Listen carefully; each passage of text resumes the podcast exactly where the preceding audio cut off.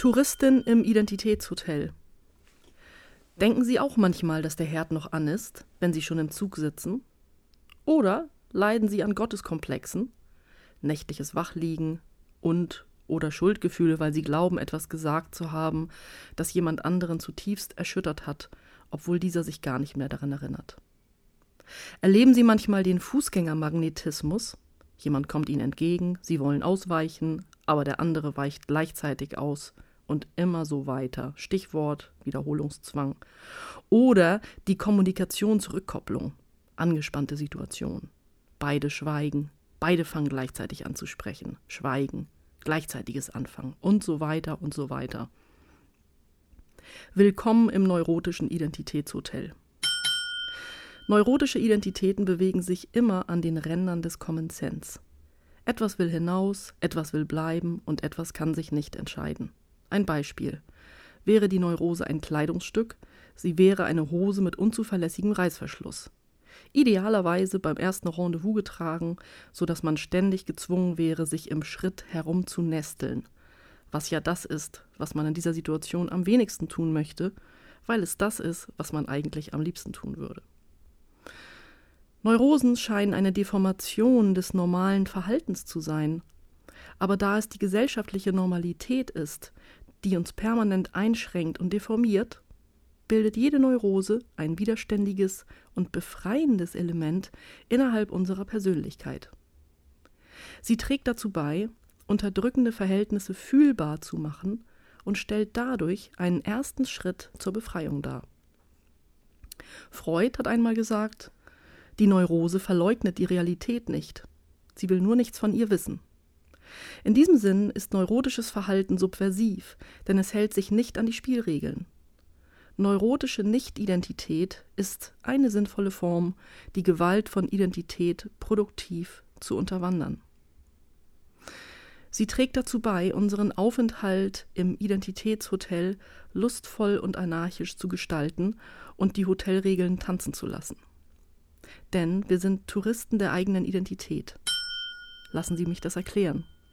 Identität ist fiktiv. Das Identische und die identische Wiederholung desselben sind Fiktionen, die nur unter Aufbietung von Gewalt Realitätsgehalt gewinnen und beibehalten. Warum? Weil kein Begriff in sich identisch ist und bleibt. Jedes Mal, wenn er verwendet wird, befindet er sich in einem neuen Kontext und deswegen verschiebt sich seine Bedeutung kontinuierlich. Selbst wenn man versucht, einen Begriff möglichst gleichförmig zu wiederholen, wiederholen, wiederholen, bewegt sich die Wiederholung in der Zeit. Und durch die Zeit entsteht eine Differenz. Heute zum Beispiel bedeutet der Begriff queer etwas ganz anderes als vor 20 oder 30 Jahren aber auch der Begriff Home oder Hotel oder jeder andere Begriff verschiebt sich mikro- und makrozeitlich. Und was für Begriffe gilt, gilt erst recht für Personen. Wir sind nie gleich. Genau genommen kennen wir uns gar nicht. Wir sind in unserer Identität gleichzeitig zu Hause und nicht zu Hause. In diesem Sinn sind wir Touristen der eigenen Identität. Eine Formulierung, die auf interessante Weise missverständlich ist. Denn man könnte denken, dass sie einen Ort voraussetzte, wo wir immer zu Hause wären, wohingegen wir nur gerade jetzt irgendwo zu Besuch sind und bald wieder ins eigentliche Zuhause zurückkehren. Eine Art Zuhauseparadies. Tatsächlich ist diese Vorstellung die Hölle. Denn die Vorstellung einer unantastbaren heimatlichen Ich-Festung, welche glaubt, ohne andere und ohne Veränderung auszukommen, sitzt einer gefährlichen Superheldenfantasie auf. Einer Fantasie, welcher der phantasmatische Wunsch des Ich zugrunde liegt, sich in Sicherheit zu wiegen, frei zu sein von permanenten Veränderungen, von den Bindungen an andere, die sich partiell der eigenen Kontrolle entziehen und daher die eigene Autonomie bedrohen könnten. Scheitern tut sie trotzdem. Und das Ich tut sich selbst und anderen damit Gewalt an, denn die Festungsfantasie ist viel bedrohlicher. Sie versucht etwas abzudichten, was sich nicht abdichten lässt. Um es in einem anderen Bild zu sagen, das Ich als Schnellkochtopf, das sich einem gewaltigen Druck aussetzt und bei dem die Gefahr besteht, dass es einem irgendwann um die Ohren fliegt. Wenn Identität schließlich dazu instrumentalisiert wird, eine Festung um ein Wir zu errichten und andere, die sich außerhalb dieser Festung befinden, abzuwerten, dann ist der zivilisatorische Zusammenbruch nicht weit. Diese Gewalt lässt sich nur vermeiden, wenn wir gar nicht erst damit anfangen, identitäre Festungen aufzubauen, sondern daran arbeiten, sie abzubauen und das Ich immer wieder für den oder die anderen zu öffnen.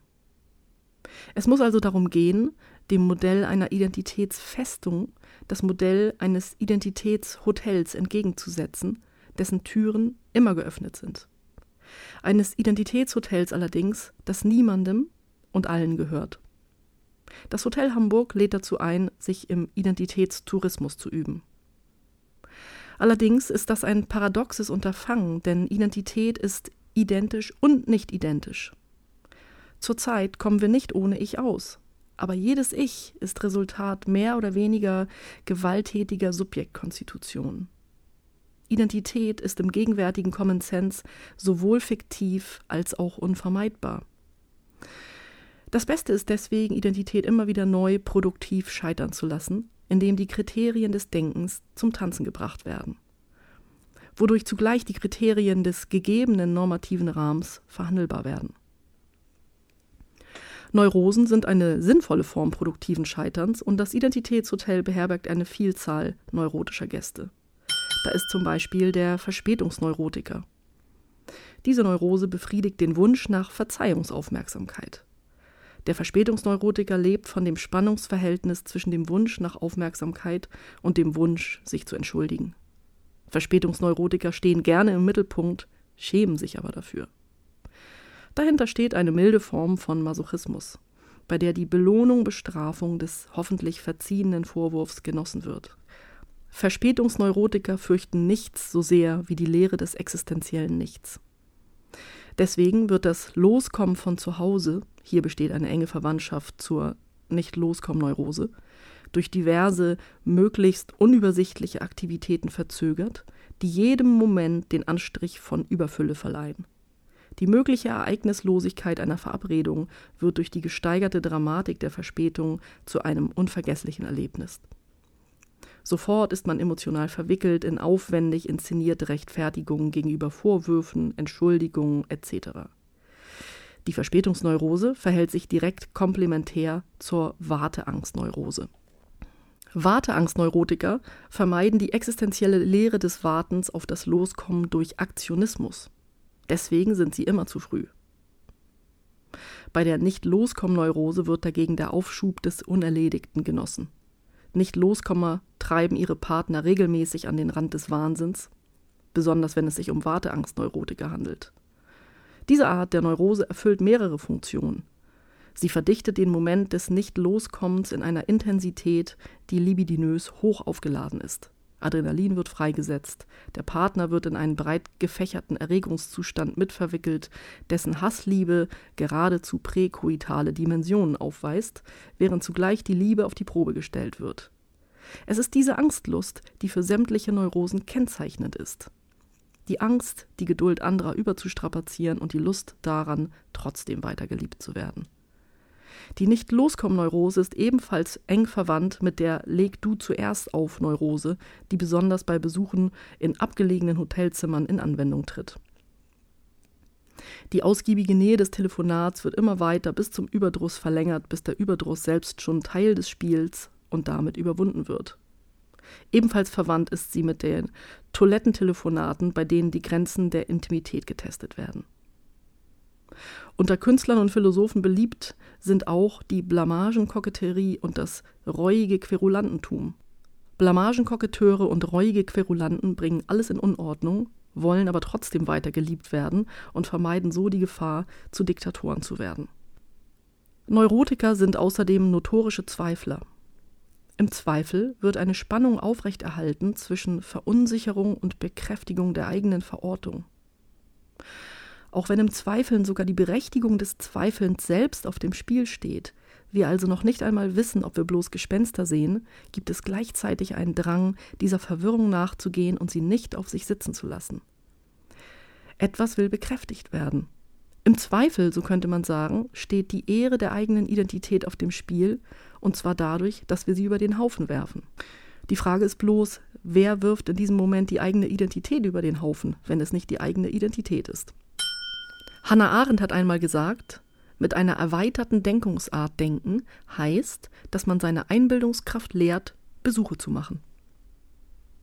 Als Arendt davon sprach, dass man seine Einbildungskraft lehren solle, Besuch zu machen, rückte sie damit die Angewiesenheit der eigenen Denkungsart auf andere in den Blick. Damit meinte sie nicht nur die aktive Fähigkeit, eine Sache vom Gesichtspunkt des anderen her zu sehen, sondern auch die passive Bereitschaft, eingeladen zu werden. Denn selbst bei einem unangekündigten Besuch ist man darauf angewiesen, vom anderen eingelassen, in die Welt des anderen hineingelassen zu werden. Eine paradoxe Denkfigur. Man soll seine Einbildungskraft lehren, beim anderen Besuche zu machen, und gleichzeitig ist dies nicht etwas, das man aktiv erzwingen kann. Wie kann man sich in erweiterter Denkungsart üben, wenn diese sich auch passiv ereignet? Die Antwort darauf lautet, dass die eigene Denkungsart sich darin üben soll, sich von festgelegten, von regelgeleiteten Denkwegen zu verabschieden, um stattdessen neue, unbefestigte Routen zu erproben. Und das heißt, von anderen Gesichtspunkten oder von Gesichtspunkten anderer auszudenken. Denn, um es noch einmal zu wiederholen, das Identische und die identische Wiederholung desselben sind Fiktion die nur unter Aufbietung von Gewalt Realitätsgehalt gewinnen und beibehalten. Identitäten, individuelle, kulturelle oder andere, ähneln vielmehr Reisenden, welche die Orte wechseln und dabei selbst stets in Veränderung begriffen sind. Diese Veränderung zu unterbinden ist etwas, das Adorno als identifizierendes Denken bezeichnete und das der erweiterten Denkungsart alle Wege abschneidet. Wird Veränderung hingegen nicht durch Gewalt unterbunden und lässt man stattdessen die Einbildungskraft frei, begibt sich das Denken von allein auf Reisen zum anderen. Es ist mit anderen Worten auch die passive Anerkennung der oder des anderen, durch welche sich die eigene Denkungsart erst entfaltet und erweitert. Zweifelndes Denken und jedes gewaltlose und neugierige Denken ist Zweifeln, vollzieht sich, wenn die eigene Denkungsart auf Reisen geht und anderen Besuche macht. Metaphorisch und nicht metaphorisch. Die Einbildungskraft wird dann Touristin der eigenen Denkungsart. Es ist etwas anderes, ob sie an einem fremden Haus bloß vorbeigehen oder ob sie eingeladen werden, in das Haus hineinzugehen, um es ganz ungezwungen zu durchstreifen und sich darin wie zu Hause zu fühlen. Vielleicht werden sie verwundert sein über die Aufteilung der Räume oder über die seltsamen Tapeten. Überrascht davon, dass es viel kleiner oder größer ist, als sie erwartet hatten. So fühlt sich Identitätstourismus an. Wohnungsbesichtigung im Identitätshotel. Durch Identitätstourismus lernen sie ungewohnte Gebiete ihres Denkens kennen, die dann doch vertraut sind. Und schließlich werden sie feststellen, dass es beim Denken nicht darauf ankommt, wem ein Gedanke gehört. Worauf es hingegen sehr ankommt, ist, ob sie einen Gedanken teilen oder nicht. Die private Gedankenwohnung wird dann zum öffentlichen Raum. Der Sinn des Denkens besteht darin, eine Gedankenwohnung von innen kennenzulernen und ihre Konturen selbst nachzuzeichnen, ohne sie als Besitz anzusehen. Denn ein gefährliches Missverständnis von Identität besteht darin, davon auszugehen, dass uns unsere Identität gehört. Meine Gefühle, meine Gedanken, meine Intimität. Das Identitätshotel wird dann zur Festung. Wird innerhalb der Privatidentität das Intimitätsthermostat hochgestellt, so geschieht das um den Preis gesellschaftlicher Kälte und Aggression, die vergeblich fremdprojiziert werden. Warum es so wichtig ist, Tourist der eigenen Identität zu sein, lässt sich an einer weiteren Reisemetapher verdeutlichen. Der Philosoph Emmanuel Levinas stellt die Geschichten von Odysseus und Abraham gegenüber, deren Reisebewegungen sich grundlegend unterscheiden. Odysseus begibt sich in den Schilderungen Homers auf eine zehnjährige Reise, an deren Ende er wieder nach Hause zurückkehrt. Trotz all seiner Abenteuer, schreibt Levinas, die Odysseus um der Rückkehr in sich selbst willen besteht, ist das Denken in sich verschlossen. Die Odyssee ist keine Reise zum anderen hin, sondern eigentlich eine durch Irrfahrten unfreiwillig verzögerte Rückreise in seine Heimat. Vielleicht wäre Odysseus lieber zu Hause bei seiner Penelope geblieben. Demgegenüber begibt sich die biblische Figur des Abraham auf die Suche nach dem gelobten Land, ohne genau zu wissen, wo es ihn hinführen wird und ohne zurückzukehren. Dabei geht es mit Levinas um eine Bewegung desselben zum anderen, die niemals zum selben zurückkehrt. Die metaphorische Frage Odysseus oder Abraham lässt sich auch so formulieren. Ist A der andere, wie Thomas Bedorf kritisch formuliert hat, nur ein Umweg, den das Selbst gehen muss, um zu sich selbst zu gelangen und damit narzisstische Selbstbestätigung zu erfahren? Oder bleibt B das Ich als Chance einer Durchbrechung seiner egologischen Einkapselung auf den anderen hin geöffnet? Nimmt man Perspektive A ein, dann gerät man über kurz oder lang in unlösbare Debatten über das Wesen, die Eigenschaften und Werte von Identitäten, die man für bestimmbar und deren Bestimmbarkeit man für wichtig hält. Das Ziel, das andere in seiner Andersheit kennenzulernen, läuft dann Gefahr, dazu instrumentalisiert zu werden, sich über das andere quasi durch Kontrastwirkung des eigenen zu versichern. Zugespitzt formuliert mündet diese Position in die des Odysseus, der sich gezwungenermaßen mit anderen arrangieren muss, was er freiwillig gar nicht getan hätte. Diese Perspektive läuft nicht nur Gefahr, die Identität beispielsweise der Deutschen gegenüber zum Beispiel derjenigen der Griechen in gegenseitigen Wesenszuschreibung zu verhärten. Wenn Identitäten der Gestalt als etwas Festes behauptet werden, dann wird das porös werden, als Bedrohung wahrgenommen, die sich dann beispielsweise in Ängsten vor Überfremdung Bahn bricht. Dabei wird etwas Entscheidendes übersehen. Die Verfestigung von fiktiven Identitäten stellt nicht nur einen gefährlichen Gewaltakt dar, sie ist auch schlichtweg langweilig. Denn nur wer die eigenen Identitätsgrenzen offen hält, kann neue und beglückende Erfahrungen machen. Die Perspektive B also die von Levinas oder die Perspektive von Abraham, die beschrieben wurde, geht hingegen gar nicht erst von einer fixen Identität aus, beziehungsweise hält sie für ein Trugbild. Die nicht greifbare und in diesem Sinn unendliche Andersheit des anderen stellt aus dieser Perspektive keine Bedrohung, sondern eine potenzielle Befreiung aus dem Ich-Korsett dar. Die Begegnung mit anderen wird zur Möglichkeit, sich selbst immer wieder anders wahrzunehmen und eigene Begrenzungen zu überwinden.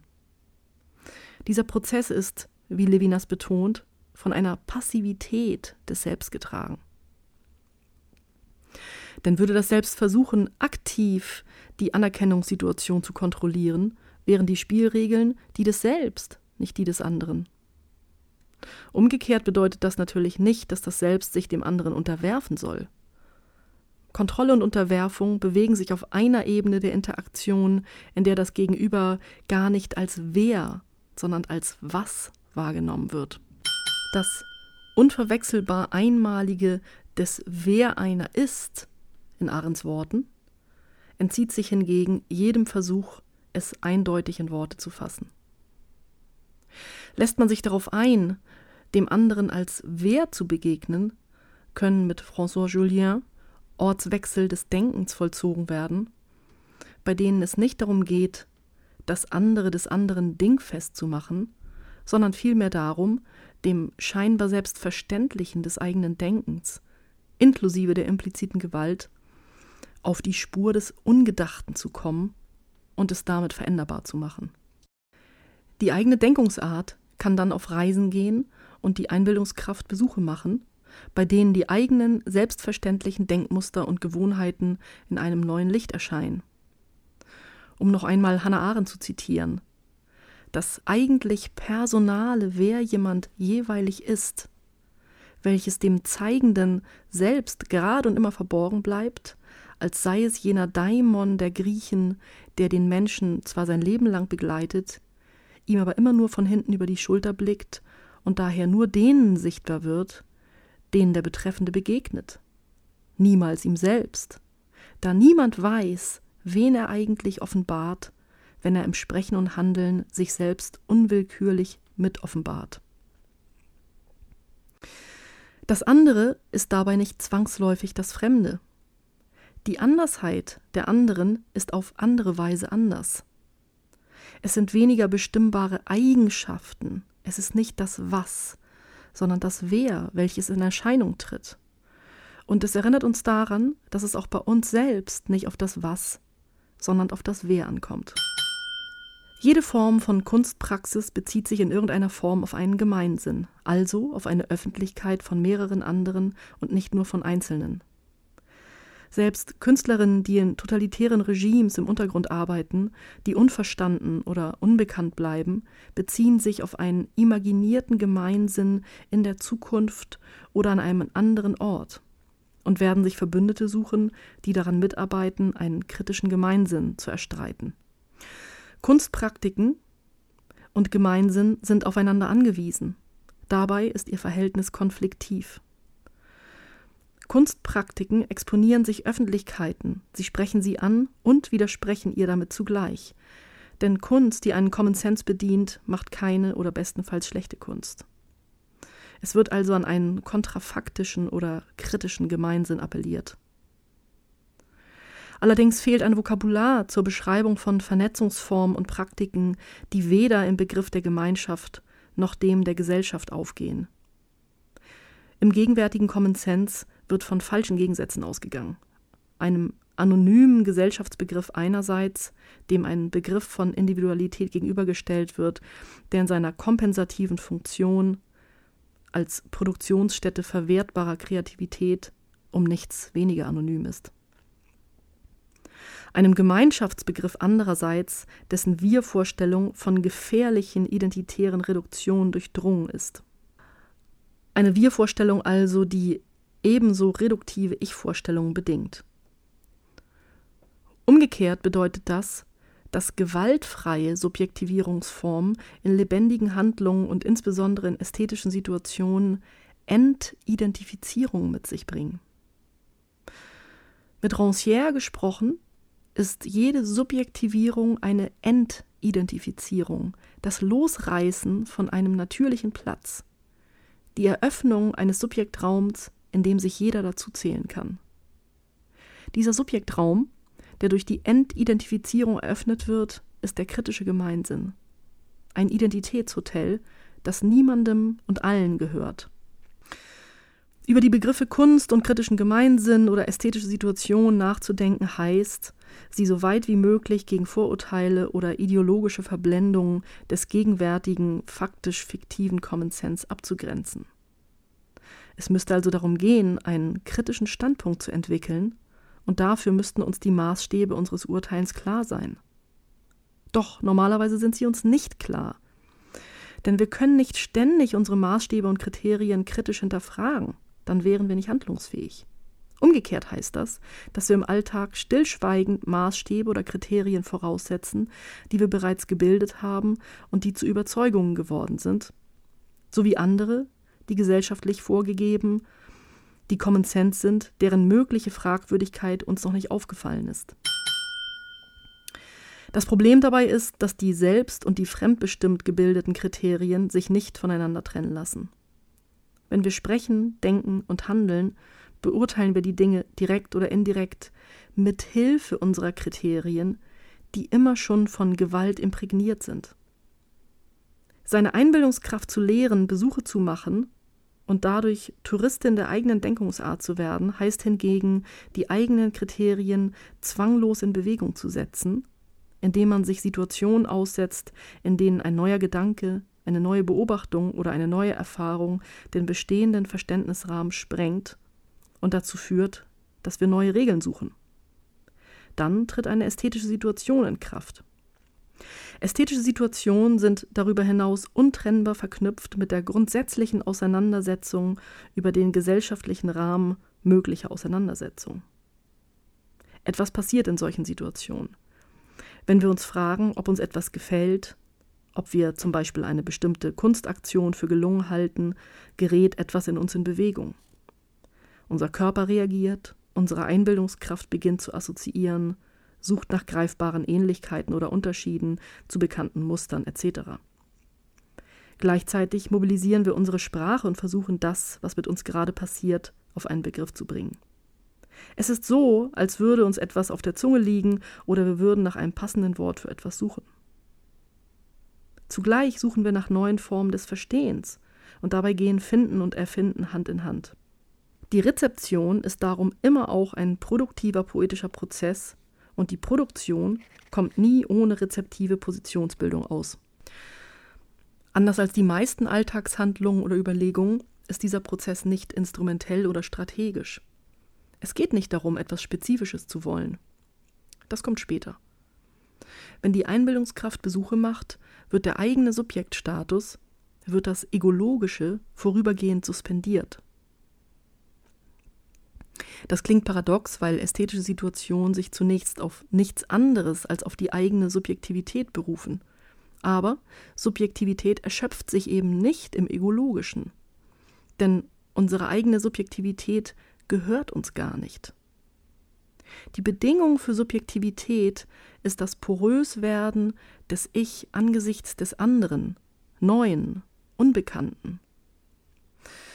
Der Witz an ästhetischen Situationen, die uns quasi ein Rätsel aufgeben, dessen Lösung darin besteht, dass wir unser eigenes Urteil, unsere eigene Positionierung erfinden müssen, besteht hingegen gerade darin, dass sie einzigartig und nicht identisch sind. Die ästhetische Situation ist mehr als ein Beispiel, so wie ein einzelnes Experiment in den Naturwissenschaften ein Gesetz belegen und widerlegen kann, als Beispiel aber austauschbar ist. Ästhetische Situationen sind nicht austauschbar, sie sind in Kants Worten exemplarisch. Durch das immer wieder neue und einzigartige Beurteilen ästhetischer Situationen werden unsere eigenen Kriterien erneuert und erproben sich an etwas, für das es bislang noch keine Regel gab.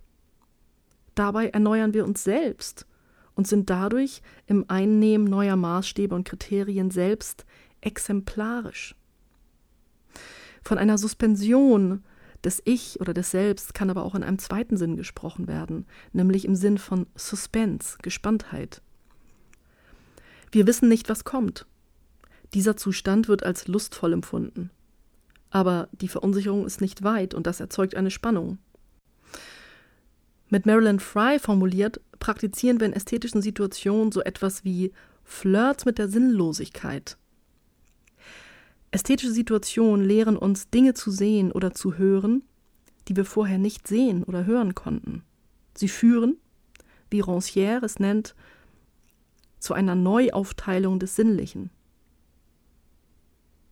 In ästhetischen Situationen überprüfen wir die eigenen Kriterien des Urteilens und der Positionierung, ohne genau zu wissen, woran. In diesem Zustand des Suspense bewegen wir uns an der Schwelle des Sprachlichen, Nichtsprachlichen. Die anderen spielen im Prozess der ästhetischen Positionierung in mehrfacher Hinsicht eine wesentliche Rolle. Wenn es nur darum ginge, andere als Klaköre der eigenen Eitelkeit dienstbar zu machen, reproduzierte man eine verbreitete und traurige Form des Anerkennungskapitalismus.